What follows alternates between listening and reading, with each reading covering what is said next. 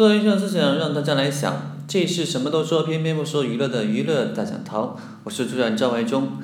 初次见面，大家好。希腊神话里面有一只叫做斯芬克斯的狮身人面怪物，它躲在人们的必经之路，给路过的行人出谜题。答对还则罢了，答不对你就要被它吞下肚子。我必须承认，这不是一个温馨的故事。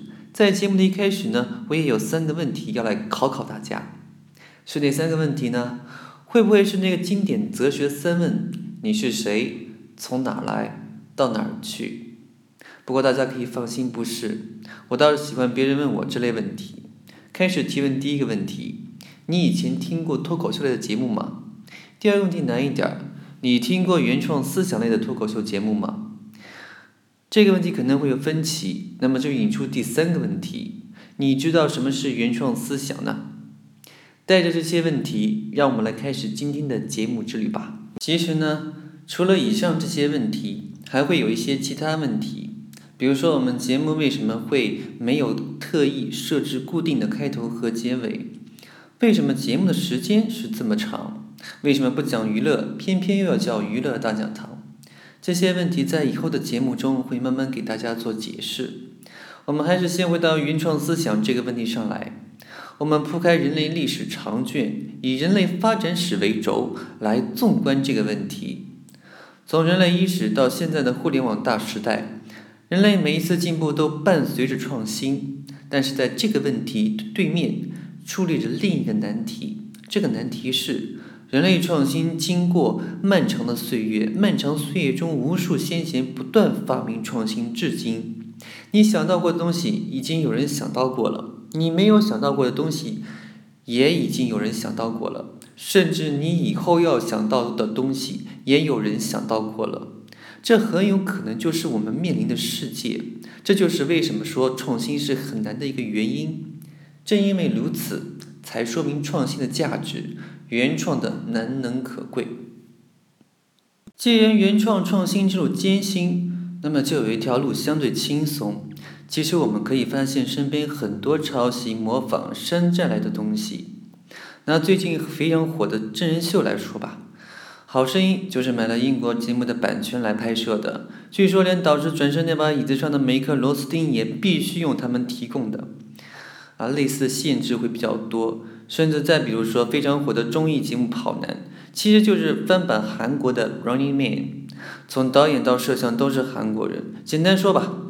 韩国人让你假撕名牌，你就假撕名牌。以上说的这些都还是买了版权在抄袭的，很多没买版权但抄袭的情况也差不多。我觉得我们要有一个年轻的声音，不能让别人觉得蜀国无将，人才凋零，廖化为风。不好，需要改进是一个概念，有或者没有是另外一个概念。我们的文化要传承，而不是断层。来跟大家做交流，其实也是抱着小学生虚心学习、抛砖引玉的态度，希望大家多包涵、多指正。记得是去年的一个下午，我就在屋子里面准备节目的题目，当天编辑边想，第二天呢早上又加了几个，大概一算，零零总总一百集。在节目安排上，我们一般会跟大家讲一个或者几个故事。这些故事有真有假，有的是编的。那么说完故事呢，再来发表我自己一些看法。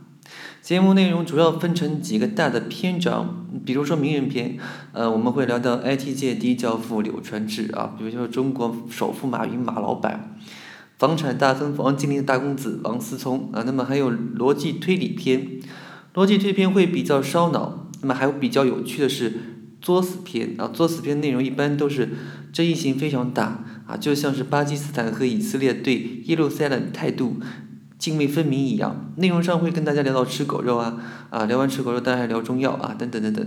那么其他还有博弈篇、科技篇、三国篇、帝王篇，每集都会有我自己的原创观点在里面。肯定会有人提出质疑啊，担心你行不行的问题。我觉得有时候就像是以前在街上打把式卖艺一样，你在这边胸口碎大石，头顶高啊，然后呢？啊，这个聊聊。假如说这边人群里面突然有人喊道：“啊，大家快去看啊，这个胸口碎大石那人砸出血来了！”哈，所有人马上蜂拥而至啊。所以呢，呃，大家都想看热闹，那大家都想看出丑。那么大家想不想看我出丑呢？想的话，每周三我们不见不散。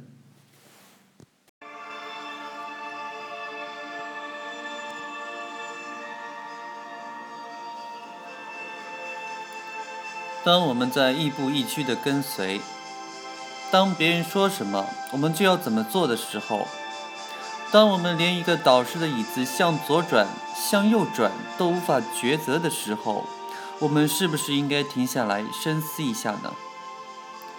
这里是娱乐大讲堂，我是张怀忠，我们下期再聊一聊吧。